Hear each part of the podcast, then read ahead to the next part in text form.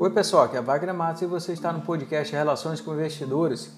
Hoje, 27 de maio, quarta-feira. As bolsas europeias ficaram positivas com um pacote de ajuda da União Europeia de 750 bilhões de euros para a recuperação da economia. E o governo francês declarou que vai ajudar com 5 bilhões de euros para recuperar o setor automotivo no país. As bolsas americanas continuavam refletindo a reabertura da economia local.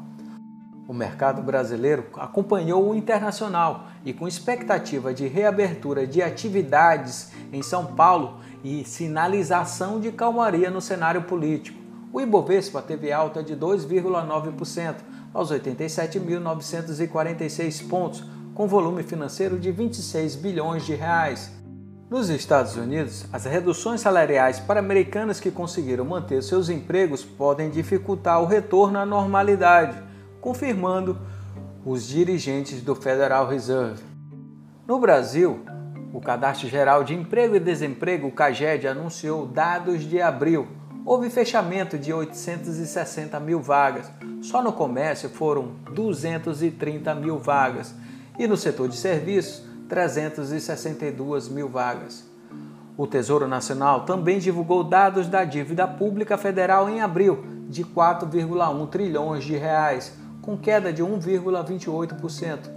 O pagamento de juros no mês ficou em 29 bilhões de reais e os estrangeiros reduziram participação no total da dívida para 9,3%.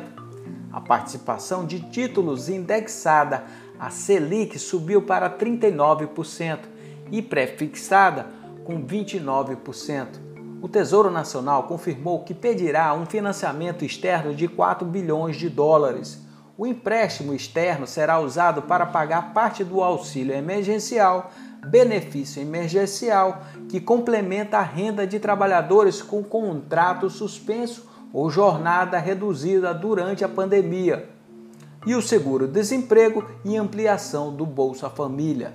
Os empréstimos serão pagos de 15 a 35 anos e os juros não poderão passar de 0,89% ao ano. O Goldman Sachs projetou para o Brasil o produto interno bruto PIB com queda de 7% em 2020, dívida chegando a 95% do PIB e o déficit de 12% do PIB.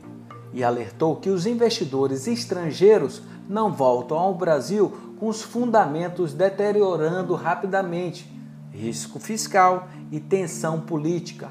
O ministro da Economia, Paulo Guedes, indicou o economista Roberto Fendi para ser o novo secretário especial do Comércio Exterior e Assuntos Internacionais.